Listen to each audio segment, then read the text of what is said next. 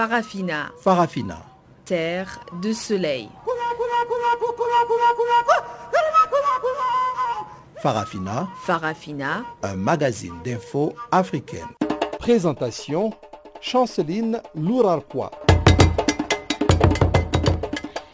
Bonjour et merci de nous rejoindre sur les ondes de Channel Africa pour suivre cette nouvelle édition de Farafina, votre magazine des actualités en français. La direction technique est assurée par Citline Govou et voici les sommaires. La Gambie célèbre ce lundi 18 février le 53e anniversaire de son indépendance. En Afrique du Sud, l'ouverture ce lundi à Santon Convention Center de la cinquième conférence annuelle de femmes dans l'énergie. L'élection présidentielle au Nigeria, qui devait avoir lieu le 16 février dernier, a été reportée au 23 février prochain. Voilà donc pour les titres qui vous seront développés après le bulletin d'information de Pamela Kumba que nous suivons maintenant.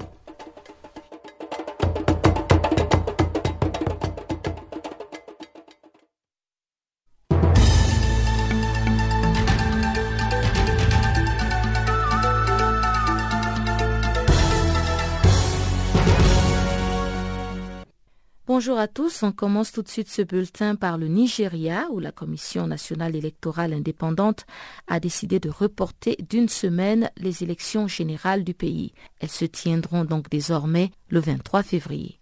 Cette décision a soulevé un tollé, que ce soit au niveau du parti au pouvoir, l'APC, ou du parti PDP, son adversaire. Chacun réclame la continuation des campagnes électorales alors que la commission électorale indépendante s'y refuse. Une réunion a été tenue ce lundi non seulement au sein de la CNI mais également au cœur des différents partis politiques afin de pouvoir forcer la main à la CNI. Selon la loi générale du Nigeria, la campagne électorale peut se tenir jusqu'à la veille de l'élection. En République démocratique du Congo, le président congolais Félix Tshisekedi a rencontré dimanche son prédécesseur Joseph Kabila à Kinshasa. Les deux personnalités ont discuté de la mise en place d'une coalition en vue de la formation du gouvernement. Joseph Kabila, dont le parti a obtenu la majorité des sièges à l'Assemblée nationale, est en position de force dans cette coalition qui devrait ouvrir la voie à la désignation d'un informateur de la République. Ce dernier aura la lourde responsabilité de former le gouvernement de coalition. Il faut souligner qu'en dépit de sa victoire à la présidentielle du 30 décembre dernier, l'Union pour la démocratie et le progrès social du président Félix Tshisekedi ne dispose que de 32 députés à l'Assemblée nationale. Les militants favorables à Joseph Kabila ont par contre obtenu 337 des 485 sièges selon les résultats provisoires. Les deux camps devront donc composer ensemble pour co-diriger le futur gouvernement. Lancement de la dernière semaine de campagne ce lundi au Sénégal.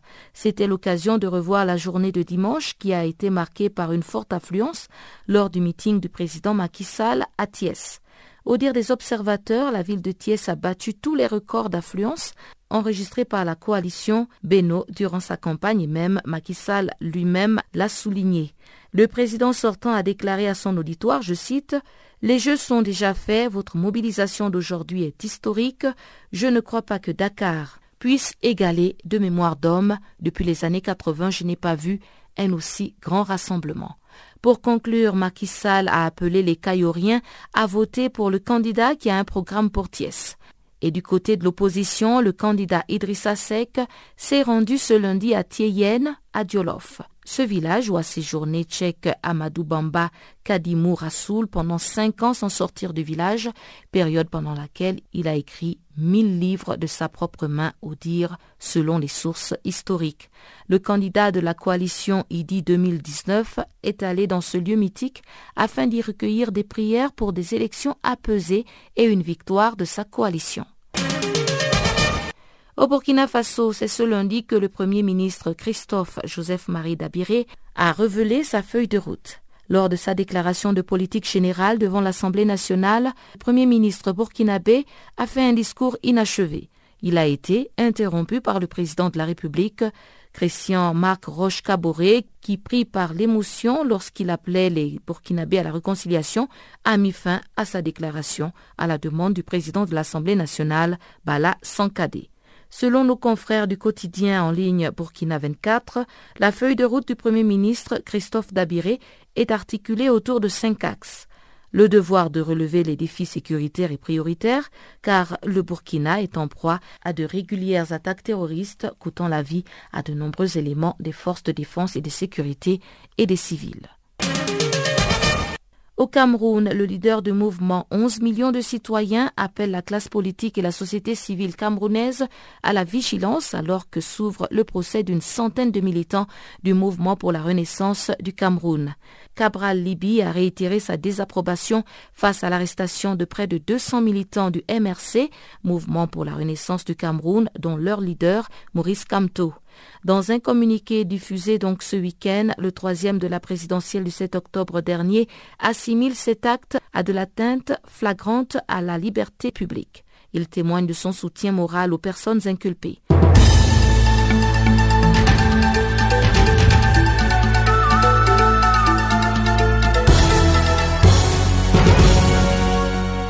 Africa, oh, yeah. Africa, oh, Africa, Africa, Africa, Africa. Je m'appelle Salif Keita.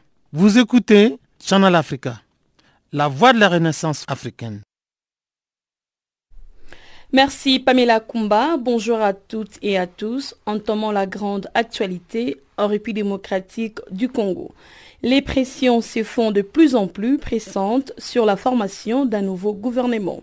À cet effet, le président Félix Tshisekedi a reçu à sa résidence dimanche son prédécesseur Joseph Kabila. Les deux personnalités ont discuté sur la formation d'une coalition en vue du prochain gouvernement. Pour l'honorable Juvenal Mondobo Mumbi, député national de l'Union pour la nation congolaise, le peuple n'a pas à s'inquiéter car l'heure est à la nomination d'un informateur. On l'écoute au micro de Pamela Kumba. Euh, je pense qu'ils n'ont pas raison de s'inquiéter. Pourquoi? Parce que euh, le gouvernement, il peut être nommé, mais pour que ce gouvernement commence le travail, il faut qu'il y ait un bureau définitif à l'Assemblée nationale. Et donc jusque-là, nous avons le bureau provisoire qui, euh, qui, vient de valider les mandats des élus et qui va commencer bientôt le travail de mise à jour du règlement intérieur et qui va élire pour organiser l'élection du bureau définitif. Et donc, sans bureau définitif, ça va être difficile d'autoriser au nouveau gouvernement de travailler. C'est-à-dire l'investiture du nouveau gouvernement ne peut avoir lieu que euh, lorsqu'on aura un bureau définitif. Et donc, on n'a pas de raison de s'inquiéter, tout comme le président, euh, le président Félix Tshisekedi, euh, n'a pas perdu beaucoup de temps par rapport à cette question, évidemment. Donc nous pensons qu'il est encore dans les délais, hein, pour être direct. Il est encore dans les délais.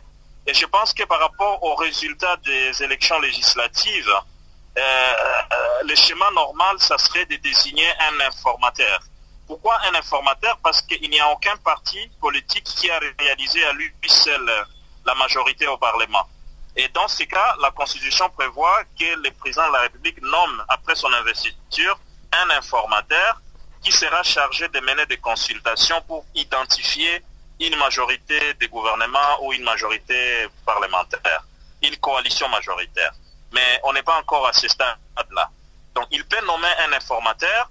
Euh, je crois que c'est ce qui est urgent quand même, la nomination d'un informateur. Mais la sortie du gouvernement, je crois qu'il va falloir attendre la mise en place du bureau définitif. Donc on n'est pas en retard, je, crois.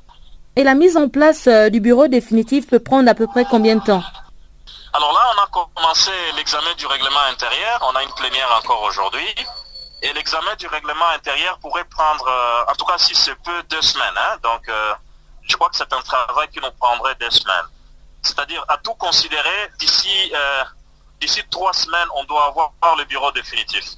Et donc d'ici trois semaines, on, devrait avoir le gouvernement. Hein. donc dans un peu moins d'un mois, c'est-à-dire trois semaines, il nous faudrait un bureau définitif, un, un nouveau gouvernement. Et donc il y a encore du temps par rapport à cette question. Mais là où je vois qu'il y aurait un, petit retard, c'est au niveau de l'informateur qui devait désigner.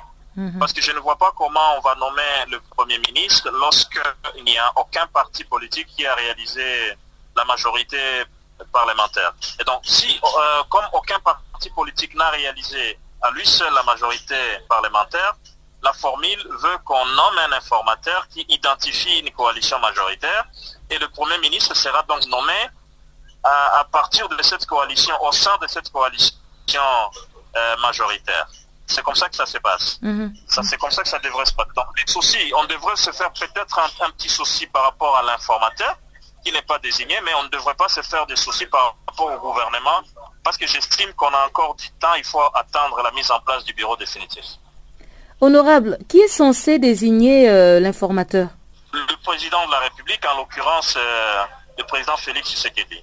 Euh, est-ce qu'il a besoin euh, de, consulter toutes les parties avant de pouvoir le faire ou bien il a la, liberté de le faire de son propre chef? Ça relève au fait de son pouvoir discrétionnaire pour ainsi dire qu'il le fait de son propre chef. Quoi. Il n'a pas consulté au préalable les acteurs politiques. Alors, le travail de l'informateur sera le travail de consultation. C'est lui l'informateur qui va consulter la classe politique et il va essayer de voir au vu des résultats euh, tel que publié par la Commission électorale nationale indépendante, quelle est la coalition qui a réalisé la majorité au Parlement. Euh, c'est évident qu'il n'y a aucun parti qui a réalisé la majorité, alors il va voir est-ce qu'il n'y a pas les partis qui ont décidé de se mettre ensemble pour former une coalition de gouvernement? Ça serait le moment de former des coalitions pour le gouvernement euh, et, il va faire un rapport au président de la République. Dès qu'il fait le rapport au président de la République, le président de la République nomme le formateur du gouvernement. Donc c'est la deuxième étape. Et, je crois que euh, à partir d'aujourd'hui, si l'informateur est nommé, euh, ce qui va arriver, c'est la nomination du formateur. Et je crois que pour arriver à ce stade, on a encore au moins trois semaines, parce qu'il faut aussi voir le travail qui se fait à l'Assemblée avant qu'on arrive à la mise en place du bureau définitif, il faut qu'on termine le travail du règlement intérieur et puis il faut qu'on organise l'élection du bureau définitif. C'est quand même des tâches qui vont nous prendre quand même du temps. Et je ne me dis pas moins de trois semaines. En Gambie, l'ancienne colonie britannique a proclamé son indépendance le 18 février 1965. Ce lundi, les Gambiens ont célébré cette fête avec des défilés et danses au grand stade de Banjul en présence de chefs d'État africains. L'analyste politique Evaris Kambanga nous en parle plus. Ce pays, aujourd'hui, le 18 février, tout à l'heure, c'est 53e, euh, c'est la proclamation en fait de l'indépendance, euh, qui est une occasion tout à fait spéciale. C'est une cérémonie officielle et populaire en présence des euh, chefs des États africains et, qui est en cours aujourd'hui depuis 9 heures à Bangkok. Et il y a aussi des défilés au stade de Bangkok Bon, il semblerait que l'ancien président Yahya Jammeh, qui était au pouvoir depuis 22 ans, qu'à tel point il ne reconnaissait même pas le résultat de l'élection du 1er décembre 2016. Pourquoi est-ce que de nombreux présidents euh, refusent d'accepter les décisions des urnes, surtout en Afrique? Bon, c'est parce qu'ils sont égoïstes et veulent gouverner le pays euh, de leur manière et en oubliant même les priorités de la population. Euh, je sais qu'en Afrique surtout, les gens ne sont pas vraiment humains et ils veulent diriger par euh, des moyens tout à fait dictatoriaux. Euh, ce sont des gens qui sont militairement vraiment formés et qui veulent se cramponner au pouvoir à tout prix. revenons un peu sur les résultats des élections qui ont eu lieu en 2016. Quels ont été les résultats de l'élection présidentielle? Bon, selon la commission électorale indépendante, Adam Barrault, le leader du Parti démocratique unifié, avait emporté les élections avec 45,6% de voix euh, devant Yaya Yamé, euh, qui avait 36,7% si je me rappelle bien. Euh, vous pensez que le président Adama Barrault a bénéficié d'un soutien quelconque? Comme cela a toujours été le cas dans beaucoup de pays en Afrique. Il avait bénéficié de l'Union africaine, euh, de la euh, CDAO, si on peut bien dire. L'Union africaine, euh, à l'époque, avait convoqué une réunion urgente et son Conseil de paix et de sécurité pour trouver une solution paisible à ces problèmes en Gambie. Et là, l'organisation de l'Ouest avait privilégié une diplomatie préventive, les troupes de cette organisation étaient restées. Si mon Gambie, après Kadon Barreau, soit investi, l'organisation avait la mission d'aider l'armée gambienne à se structurer et puis retrouver ses pas sur la meilleure voie de la démocratie, ce qui fait la force de l'armée gambienne aujourd'hui. Euh, Lorsqu'Adama Barrow a pris les pouvoirs euh, en 2016, il avait des priorités. S'il nous faut faire un bilan de son mandat, pensez-vous qu'il a fait ce qu'il avait promis pendant la campagne électorale? Kadam Barrow a pris le pouvoir et il avait des priorités, euh, parmi lesquelles nous citons la libération des détenus, le contrôle de l'armée et mettre en place un gouvernement uni de l'Union nationale, disons, il faut faire un bilan de son mandat, vous allez voir ce qu'il avait promis pendant la campagne électorale, il avait au moins réalisé cela. Donc, nous pouvons conclure en disant euh, que l'accession de la Gambie à l'indépendance s'est fait dans l'ordre local. La Gambie étant une ancienne euh, a proclamé l'indépendance depuis le 18 février 1965. Au Nigeria, l'élection présidentielle qui devait avoir lieu le samedi 16 février dernier a été reportée au 23 février prochain. Les réactions se poursuivent après les reports des élections générales. Le responsable de la CENI qui ont reporté les scrutins ont aussi interdit toute activité relative. Le parti politique parle d'une décision contre la loi électorale du pays. Le détail dans ces récits de Pamela Kumba. Selon l'attaché de presse principal du président de la Commission nationale indépendante, les responsables de la CENI se sont réunis pour revoir leur position et décider de la réouverture des campagnes. Les deux principaux partis de l'opposition, le Parti démocratique populaire, le PDP, et de All Progressive Congress, ont fait savoir que la restriction de la Commission n'était pas du tout fondée en droit. Le PDP a également affirmé que de nouveaux faits ont confirmé que des responsables du gouvernement fédéral et l'APC, All Progressive Congress, sabotaient la CNI dans un complot bien orchestré visant à organiser une élection présidentielle décalée, contrairement à l'attitude simulée de la présidence et du président national du parti.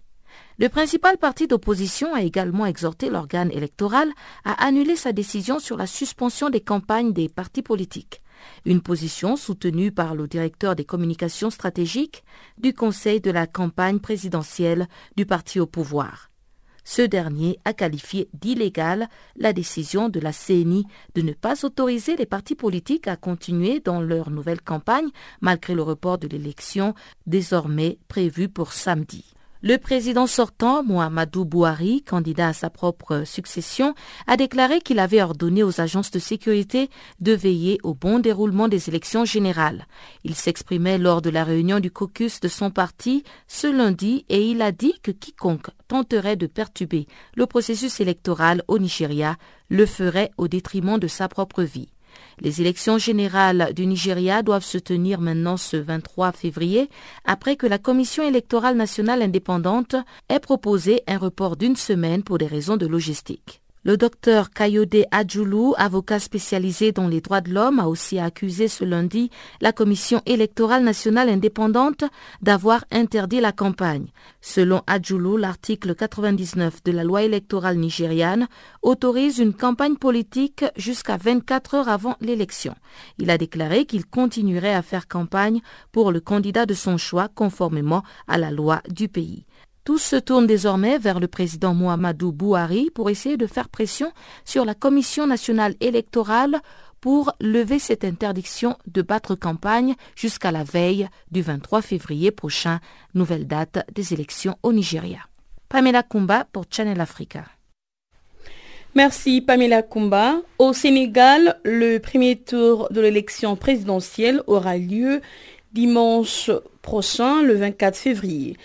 Pour les cinq candidats Macky Sall, Ousmane Sonko, Idrissa Seck, Issa Sall et Madike Niang, la dernière ligne droite est donc lancée. Pour les directeurs de campagne d'Ousmane Sonko, Guy Marius Sagnan, l'avenir c'est maintenant. On l'écoute. Oui, la campagne euh, se passe euh, très bien. dans la mesure où euh, notre candidat Ousmane Sonko est en train de décliner son programme Jotna, c'est-à-dire il est l'heure, il est temps, un programme de rupture et programme qui suscite la mobilisation de toute la population, en fait la mobilisation des populations, leur enthousiasme à faire élire le candidat Ousmane Sonko. Euh, vous avez dit que euh, Ousmane Sonko est en train de décliner son programme que vous appelez Il est l'heure. Il vous reste seulement cinq jours. Vous pensez que vous avez pu faire ce que vous avez programmé. Donc vous êtes prêt pour euh, aller aux urnes ce 24 février? Nous avons dit au peuple sénégalais, l'avenir c'est maintenant. Ça veut dire que quand vous dites cela, vous êtes dans un état d'esprit où Premièrement, après avoir vu les mobilisations des populations, vous savez que, en fait, euh, cela ne fait l'ombre d'un doute que notre candidat sera très bien placé, en fait, euh, lors de cette élection. Nous avons invité euh, les citoyens sénégalais à la rupture, les instruments de domination de l'Afrique en général et du Sénégal en particulier, la rupture avec les instruments avec lesquels la classe politicienne en fait opprime le peuple sénégalais et que les élus se coupent de ceux qui les ont élus une fois, en fait, arrivé euh, à la magistrature suprême ou à l'Assemblée nationale. Euh, je rappelle que vous êtes le directeur de campagne d'Ousmane Sonko, candidat à la présidentielle du 24 février prochain au Sénégal. Quelles sont les promesses d'Ousmane Sonko si jamais il est élu président de la République euh, du Sénégal?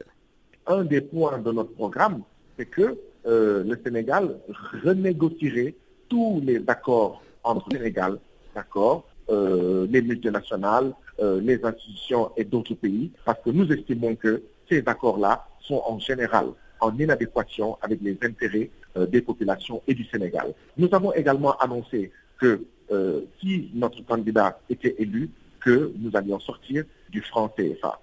Pourquoi le Sénégal doit renégocier ces accords? Je vous donne juste un exemple. Le Sénégal a de l'or, mais le Sénégal et son peuple ne bénéficient que de 3 à 5% de cet or-là. Comment voulez-vous qu'un pays euh, sorte euh, sa population du sous-développement et de la pauvreté s'il ne bénéficie que de 5% de son or et ne bénéficie que dans les mêmes proportions de son poisson des autres ressources naturelles, notamment le pétrole et le gaz que nous venons en fait de découvrir? Euh, il ne vous reste que cinq jours pour clôturer cette campagne électorale. Que la dernière étape du candidat Ousmane Sonko? Où est-ce qu'il pense euh, aller pour clôturer cette campagne électorale? Nous allons faire des localités comme Saint-Louis, euh, Tiwawan, euh, Thiès. Nous allons euh, bien entendu terminer cette campagne dans la région de Dakar, où nous allons faire des départements comme Dakar, département de Guédiouaï, de Pikine, etc. Depuis que vous avez commencé, est-ce qu'il y a eu des violences? Lors de cette campagne, nous avons euh, été victimes euh, de violences, euh, que ce soit dans nos différents QG, où en fait nous avons fait l'objet, nos QG ont fait l'objet de saccage. Certains de nos camarades ont même été violentés dans la ville du président de la République, mais également dans la ville du frère, du beau-frère du président à Saint-Louis notre candidat a fait l'objet d'un saccage nuitamment organisé. Euh, pensez-vous que Ousmane Sonko est prêt à battre le président sortant euh, Macky Sall? Vous pensez qu'il a toutes les capacités possibles d'être élu euh, président de la République du Sénégal? Nous avons la ferme conviction que Sonko président le 24 février 2019 est possible. Au-delà de son aspect possible, c'est une nécessité parce que le peuple sénégalais est fatigué. Et si jamais il n'est pas élu président, qu'est-ce qu'Ousmane Sonko envisage après les élections? Écoutez, préférons attendre cette éventualité. Depuis des semaines, nous sommes sur le terrain, nous discutons, même des localités qui ne sont pas prévues sur notre agenda. Les populations exigent qu'on s'y arrête, qu'on leur parle, exigent de voir notre candidat. En Côte d'Ivoire, l'actualité politique continue d'être marquée par la démission de Guillaume Soro de la tête de l'Assemblée nationale, une institution qu'il présidait depuis 2013 et qu'il a quittée le 8 février dernier. Le vendredi dernier, Guillaume Soro a annoncé à la presse la création d'un mouvement politique dénommé les comités politiques, un mouvement dont il assure désormais la direction. Reportage, c'est les Marius Kwasi depuis Abidjan.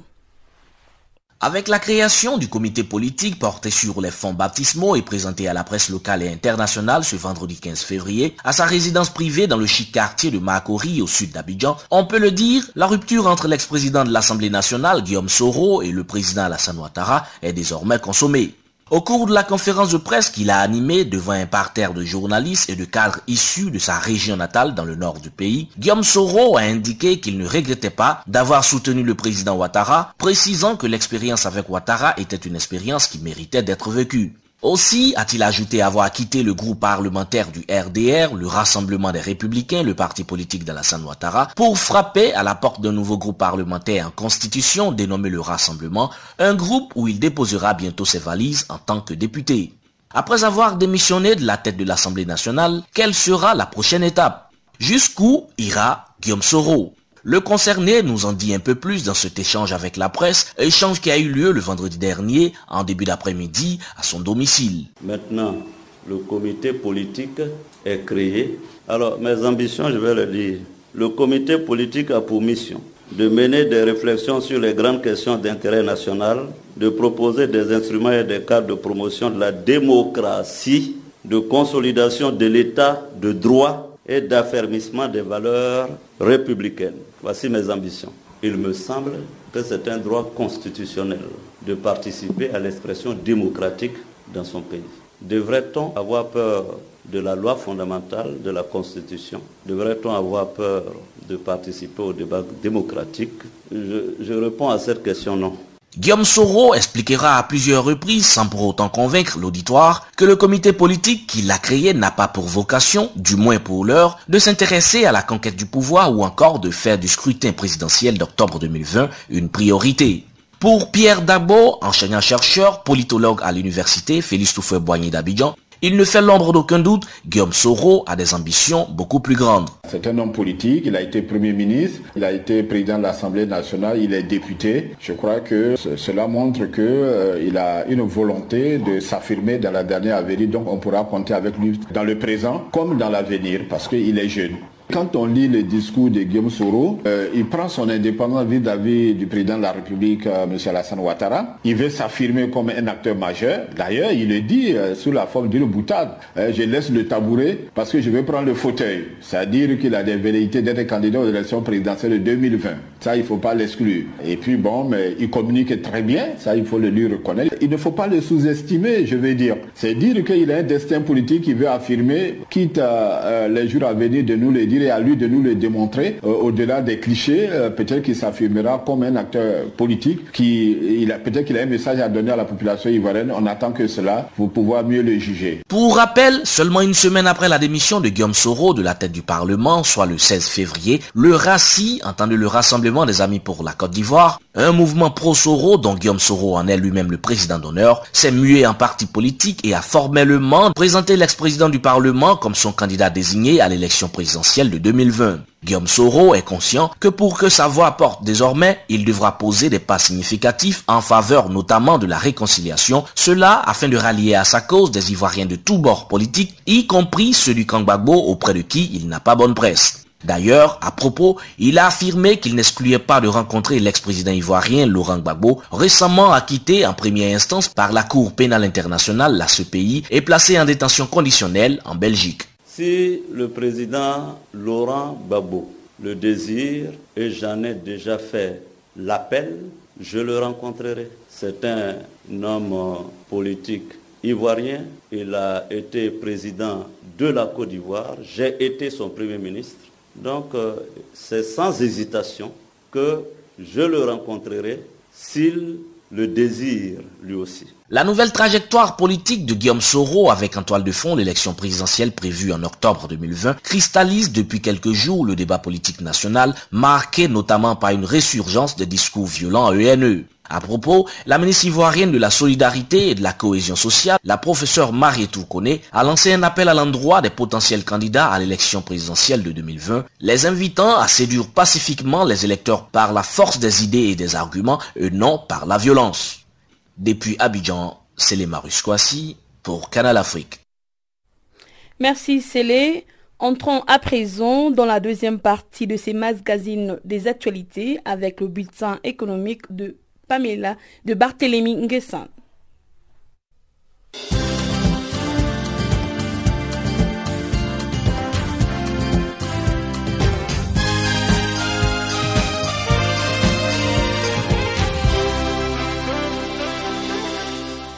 Bonjour, bienvenue dans ce bulletin de l'économie.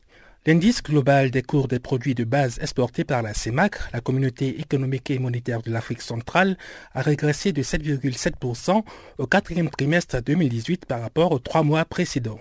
C'est une note d'analyse publiée ce lundi par la BEAC, la Banque des États de la sous-région, qui fait état de cette régression sous l'effet cumulé d'une baisse des cours des produits énergétiques et non énergétiques. Les cours des produits énergétiques ont ainsi reculé de 9,2% pendant la période considérée. Cette tendance reflète principalement le repli du prix du baril de pétrole, alors que l'indice des cours hors produits énergétiques s'est encore replié, passant à 114,3 après les 115,9 du troisième trimestre 2018. La BEAC prévoit à court terme à l'horizon 2019 une stabilisation des cours sur le marché des produits de base. Le gouvernement camerounais va procéder en mars 2019 au lancement des consultations en vue de la seconde phase du document de stratégie pour la croissance et l'emploi. Ces mesures entrent dans le cadre du plan d'émergence 2020-2027. Le ministère de l'économie, de la planification et de l'aménagement du territoire a indiqué dans une note que des conférences de consultation scientifiques vont se tenir du 26 au 29 mars à Yaoundé. Il s'agira, selon le gouvernement, de recueillir les contributions du monde universitaire et professionnel dans le cadre des réflexions entamées pour la planification du développement économique et social du Cameroun pour la prochaine décennie. Ces prochaines consultations vont porter entre autres sur la diversification et compétitivité de l'économie camerounaise, le financement et efficacité du système bancaire, ainsi que le développement des infrastructures et de la dette publique. Le groupe Dangote a précisé ce week-end qu'il n'est pas engagé dans un quelconque projet d'importation de poissons au Cameroun, au Nigeria ou nulle part ailleurs dans le monde. Le groupe nigérian a annoncé l'information dans un communiqué de presse. Cette réaction fait suite, selon la note, à des rumeurs qualifiées d'infondées et persistantes annonçant l'intérêt du groupe d'affaires Dangote dans l'importation et la vente de poissons au Cameroun. Depuis environ deux semaines, une rumeur amplement relayée par les médias camerounais indique que le groupe Dangote a demandé à l'État camerounais une licence d'importation de poissons congelés. Et puis au Sénégal, la production industrielle a enregistré un important bond de 18,2% au terme du mois de décembre 2018.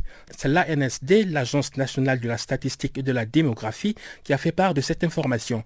L'agence a expliqué que cette performance est essentiellement imputable à une bonne tenue de l'activité des industries mécaniques, alimentaires et chimiques.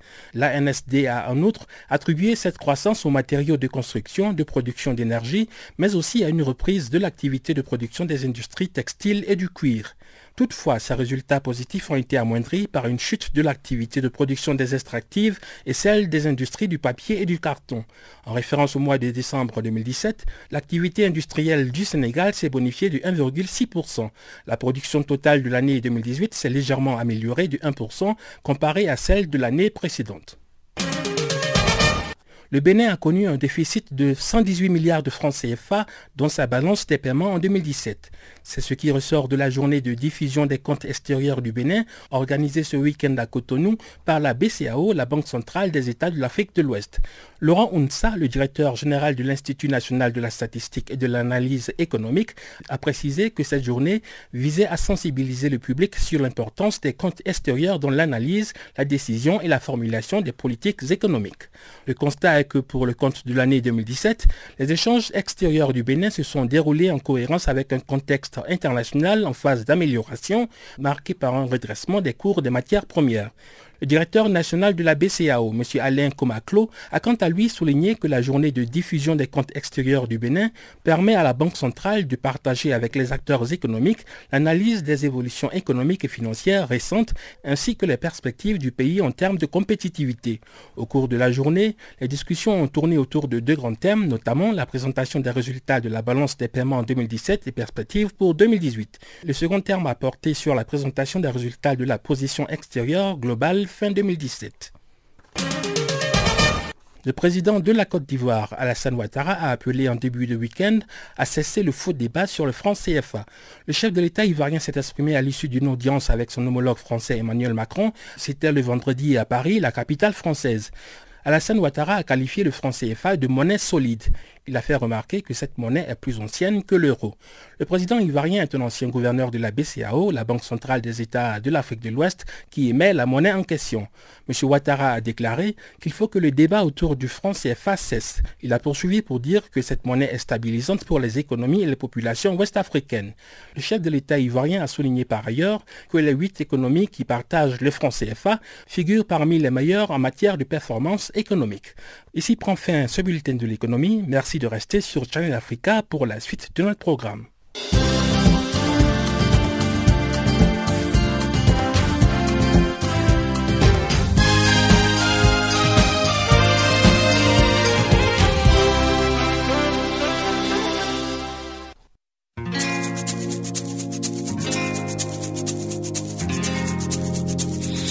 Vous écoutez Farafina, un programme en français sur Canal Afrique émettant de Johannesburg. Pour vos réactions à nos émissions, écrivez-nous soit à l'adresse électronique suivante farafina.channelafrica ou envoyez-nous un SMS au numéro qui suit 00 27 833 81 56 59.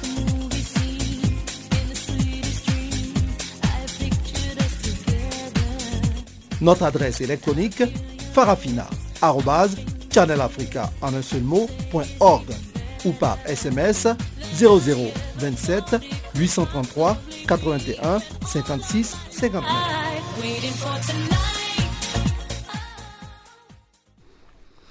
En Afrique du Sud, ouverture ce lundi à Santon, Convention Center, de la cinquième conférence annuelle de femmes dans l'énergie. Cette rencontre visait à fournir aux femmes une plateforme pour créer des réseaux, partager leurs connaissances, discuter de réalisations et encourager la promotion des femmes dans tous les acteurs de l'industrie de l'énergie. Reportage Pamela Kumba. Elles étaient quelques cinquantaines de femmes à participer à cette cinquième édition de la conférence des femmes dans l'énergie.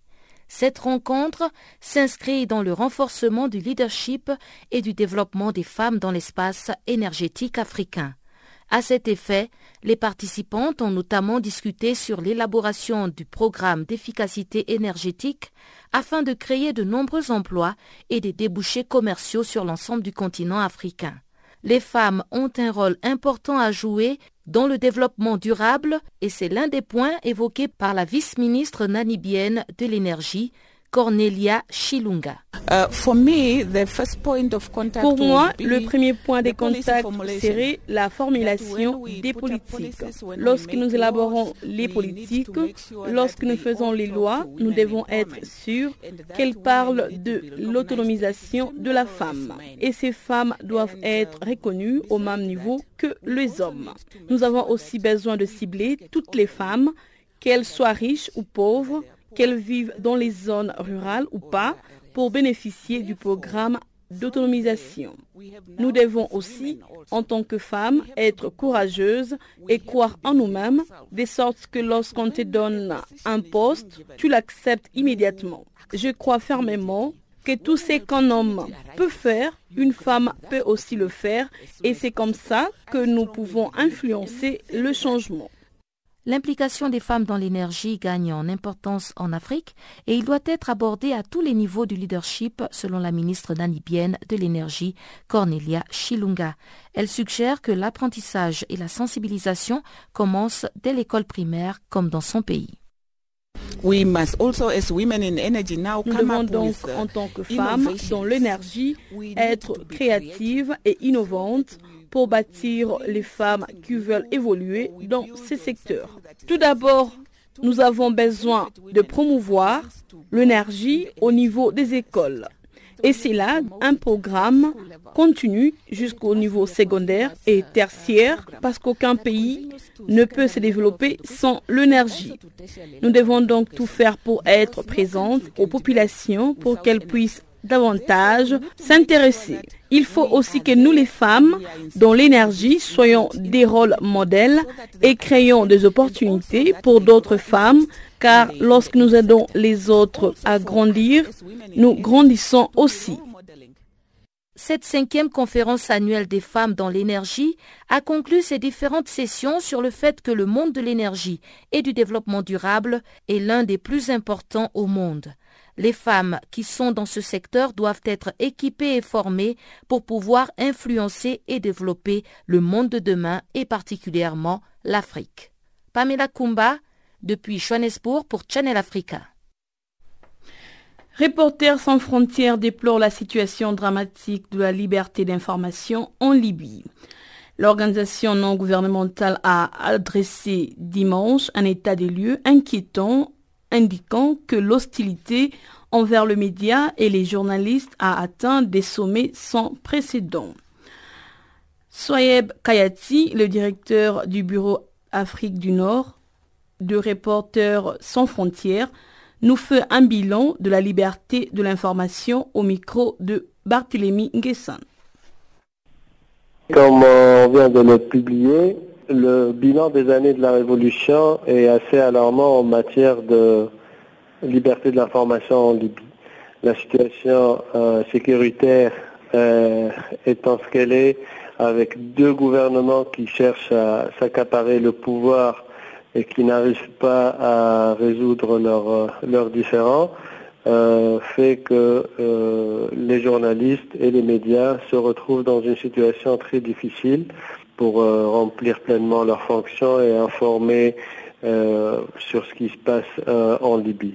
donc on constate d'un côté qu'il y a une volonté manifeste de vider la Libye de ses journalistes à travers euh, toutes les pressions euh, qu'ont subi les, les acteurs des médias libyens depuis 2011.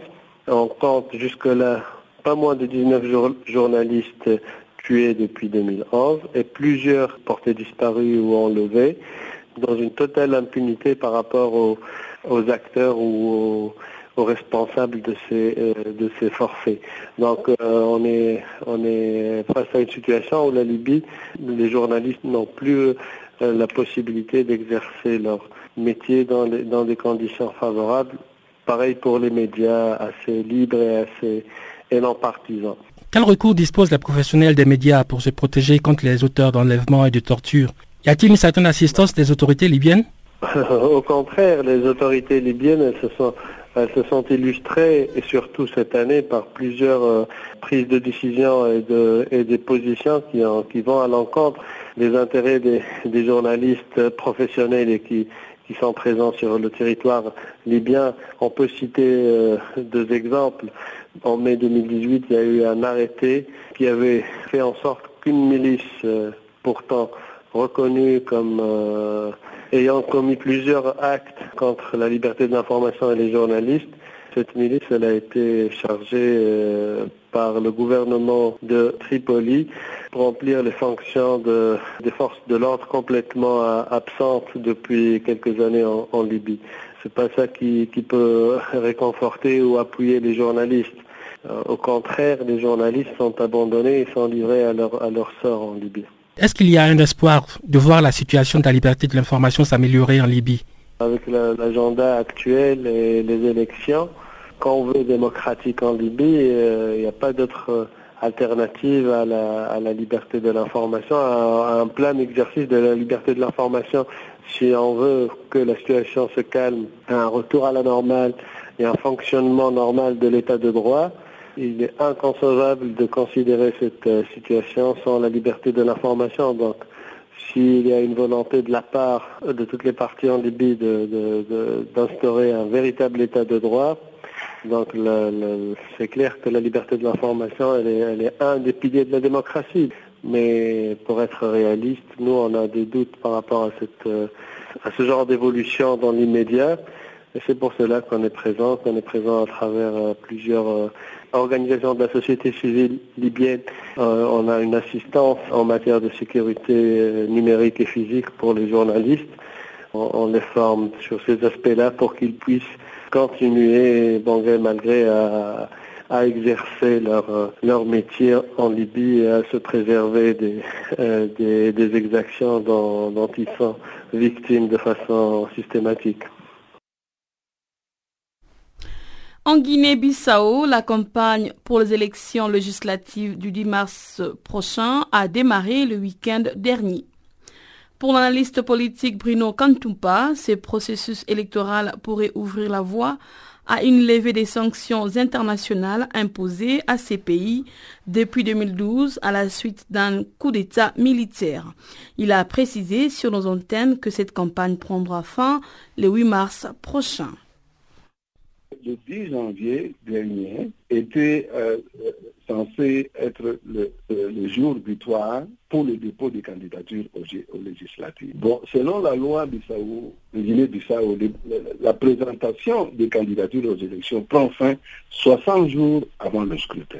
Bon, jusque-là, les, principes, euh, les principales forces politiques nationales, notamment le Parti africain pour l'indépendance de la Guinée et du Cap-Vert, le parti de la rénovation sociale, le parti de la convergence démocratique, le parti de la nouvelle démocratie et l'Union pour le changement ont présenté leurs candidats. Cette campagne électorale qui a débuté le week-end en Guinée-Bissau, elle prend cinq ans. Avez-vous une idée là-dessus? Nous avons encore euh, euh, presque trois semaines. Dans trois semaines, elle devrait déjà prendre fin. Donc la campagne prend fin le 8 mars et les élections auront lieu le 10 mars. Quelle est la situation euh, politique en ces moments en Guinée-Bissau en matière de paix ou de sécurité? Vous pensez que tout va se dérouler dans le calme puisque très souvent, euh, lorsqu'il y a la campagne électorale en Afrique, il y, a, aussi des violences pendant cette campagne? Bon, il y a un grand optimisme. Hein. Nous pouvons faire un bilan positif. C'est rare qu'il y ait euh, des troubles dans ce pays, hein. sauf que ce qui manque en Guinée-Bissau, c'est le soutien de la communauté internationale qui, après les élections, devra accompagner la Guinée-Bissau pour faire face aux différents défis. Y a-t-il de manœuvres politiques visant à entraver euh, le processus électoral? Bon, la fragilité est une réalité partout en Afrique, hein, surtout pendant les périodes de campagne. À l'heure actuelle, en Guinée-Bissau, c'est compte tenu de la faiblesse des institutions politiques. En 2012, il y a eu un coup d'État. Euh, bon, je pense que ce genre de, de passé euh, sombre peuvent toujours hanter le processus actuel, donc euh, actuel. Parti démocratique de Guinée-Bissau au pouvoir a remporté les élections législatives en 2012. Vous pensez que ce serait le cas cette année également? Peut-être oui, hein. voyons voir. Le PDGE et ses 14 partis alliés ont obtenu la totalité de 75 sièges de sénateurs et ils ont même été élus à la tête de toutes les mairies du pays. Je me rappelle que le président de la commission électorale nationale, Clément Angonga Ndiema avait déclaré à la chaîne nationale que le parti au pouvoir avait remporté 9 des 100 sièges de la Chambre des députés où un unique député de l'opposition, membre du Parti citoyen pour l'innovation, a été élu dans les circonscriptions de la capitale Malabo. Donc, euh, on attend voir quelques 300 000 électeurs à voter le 10 mars et ensuite nous aurons les résultats des urnes. Et voilà, nous cédons l'antenne à Barthélémy Nguessan pour nous présenter la page du sport.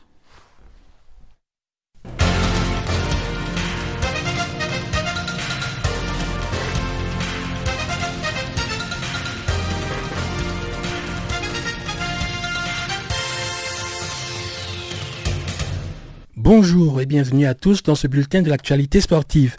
Démarrons cette édition avec du tennis. Novak Djokovic domine toujours le classement ATP publié ce lundi. Il devance Rafael Nadal et Alexander Zverev. Gaël Monfils, le vainqueur de l'Open de Rotterdam ce dimanche, bondit à la 23e place. Roger Federer a perdu une place et pointe désormais au 7e rang. Et puis chez les dames, Simona Alep est remontée à la deuxième place mondiale après sa finale à Doha. C'est Naomi Osaka qui domine le classement de tennis féminin. Sloane Stephens occupe la troisième marche du podium. Et puis en football, le Mali est sacré champion d'Afrique des moins de 20 ans. Les Aiglons se sont imposés devant le Sénégal par trois tirs au but à deux lors de la finale de la Coupe d'Afrique des Nations Juniors qui s'est disputée ce dimanche à Niamey, la capitale nigérienne. Le score après 120 minutes de jeu était de un but partout. C'est le Malien Boubacar Traoré qui a ouvert le score sur une belle frappe après le quart d'heure de jeu. Les Lionceaux sénégalais ont obtenu l'égalisation en deuxième mi-temps. Amadou Dia Ndiaye, qui est entré en jeu quelques instants plus tôt, a profité des balbutiements de la défense malienne pour inscrire son troisième but de la compétition. Les deux équipes n'ont pas réussi à se départager en prolongation. C'est finalement la séance des tirs au but que les aiglos maliens se sont imposés par trois tirs à deux. Avec cette victoire, le Mali décroche dans la foulée son tout premier titre de champion d'Afrique junior. Côté sénégalais, c'est la troisième défaite consécutive en finale de la Cannes des moins de 20 ans après 2015 et 2017. Toujours dans le cadre de la canne de football des moins de 20 ans, le Sénégal a de quoi se réjouir malgré sa défaite en finale de la compétition. La bande de Youssouf Dabo a raflé la majorité des récompenses individuelles à l'image d'Amadou Diane Diaye, le meilleur buteur du tournoi avec trois réalisations. Il est à égalité avec son coéquipier Youssouf Badji. Le jeune défenseur sénégalais Moussa Ndiaye a remporté le prix du meilleur joueur de la compétition. Le trophée d'équipe Fair Play est revenu au Sénégal. Dans l'équipe type du tournoi, on retrouve quatre lionceaux sénégalais, notamment Moussa Ndiaye, Dramé, Dion Lopi et Youssouf Badji. Le sélectionneur sénégalais Youssouf Dabo est désigné entraîneur de l'équipe type dans laquelle on retrouve les Maliens Youssouf Kouita et El Bilal Touré, les Nigérians Valentine James et Udo Outin, le Burundais Ndaye, le Sud-Africain Grobo et le Nigérien Mahamadou Sabo. Rappelons que l'Afrique du Sud a pris la médaille de bronze de la Cannes 2019 des moins de 20 ans après avoir battu le Nigeria le samedi à l'issue de la séance de tir au but. Place au basketball à présent. Le Samoa d'Égypte survole le groupe D de la FIBA Africa League. Le club égyptien a totalisé un sans faute après sa troisième victoire dimanche. Dans un match très disputé comptant pour le premier tour de la compétition, les Égyptiens ont battu le Petro Atlético par 79 à 62. Le Samoa s'est imposé grâce à son feu follet James Justice Jr. qui a marqué 25 points avec 6 rebonds et 7 passes décisives. Le Petro Atlético a finalement perdu la rencontre malgré les 24 points et 3 rebonds de son joueur Léonel Paolo. Dans l'autre match entre les deux éliminés du groupe D, les Congolais du BC Mzambé ont dominé le COSPN de Madagascar par 94 à 70. Le Petro et les Samoa rejoignent ainsi Alali et le Primero Agosto qui ont décroché leur ticket pour l'élite 8 la semaine dernière. Toujours en matière de basketball, la NBA a annoncé le lancement prochain de la Ligue africaine pour janvier 2020. La Ligue professionnelle nord-américaine de basketball a donné l'information le dimanche à l'occasion du All-Star Game remporté par la team LeBron James sur le score de 178 à 164.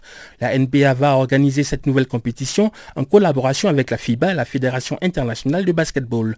Ce sera le premier championnat NBA disputé hors du continent américain. Ce tournoi professionnel va se disputer en 2020 entre les mois de janvier et mars la compétition va rassembler 12 équipes africaines sélectionnées à l'issue des éliminatoires qui vont se jouer cette année. Neuf pays, dont le Sénégal, le Rwanda ou encore l'Afrique du Sud, vont accueillir les matchs de la compétition. Le tournoi va comprendre un système éliminatoire géré par la FIBA. La phase finale sera organisée sur la base des normes de la NBA. Terminons ce tour d'horizon de l'actualité sportive avec de l'athlétisme. Le championnat du monde en salle s'est tenu ce week-end à Birmingham en Angleterre. L'Éthiopien Samuel Tefera a battu samedi le record du monde du 1500 mètres homme en 3 minutes 31 secondes 04. Il a effacé des tablettes les 3 minutes 31 secondes 18 du Marocain Hicham El Guerrouj qui remontait au 2 février 1997 à Stuttgart en Allemagne. L'Éthiopien de 19 ans a passé la ligne d'arrivée juste devant son compatriote Yomik Kejelcha qui a pris la deuxième place. Samuel Tefera se présente désormais comme l'un des grands espoirs de l'athlétisme éthiopien. Le chinois Big Tiansu a remporté quant à lui le 60 mètres homme. Et puis chez les femmes, l'ivoirienne Marie-Josée Talou a fini troisième dans la course du 60 mètres dames remportée par la jamaïcaine Hélène Thompson. Voilà, ainsi prend fin ce bulletin de l'actualité sportive. Merci de l'avoir suivi.